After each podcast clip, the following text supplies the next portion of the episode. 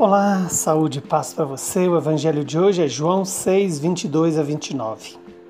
Depois que Jesus saciara os cinco mil homens, seus discípulos o viram andando sobre o mar.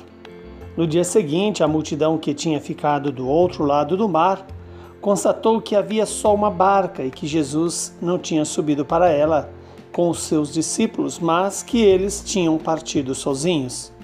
Entretanto, tinham chegado outras barcas de Tiberíades perto do lugar onde tinha comido o pão, depois de o Senhor ter dado graças.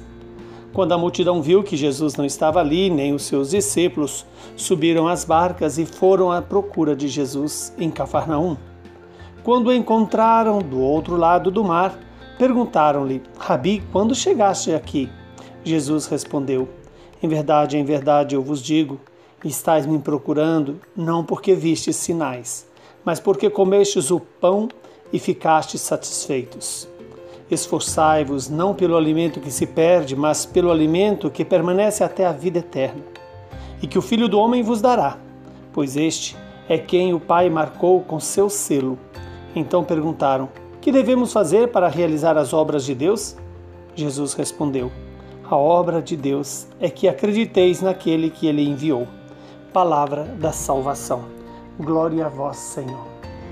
Que esta palavra se cumpra em nosso favor e perdoe os nossos pecados. Louvado seja Deus por nos ter dado essa palavra que nos apresenta uma tentação que todos nós temos, a de procurar Jesus por aquilo que satisfaz o corpo, a alma, o tempo e o espaço de nossas vidas.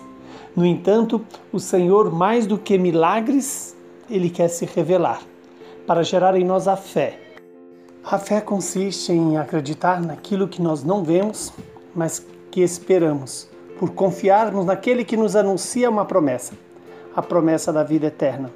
Que o Deus vivo e santo nos conceda hoje crer nesta palavra, que é o próprio Jesus, gerador da vida eterna em cada um de nós. E assim possamos cumprir o projeto de Deus ao nosso respeito. Crer e obedecer ao Deus que vem ao nosso encontro. Abençoe-nos o Deus Todo-Poderoso, que é Pai, Filho e Espírito Santo.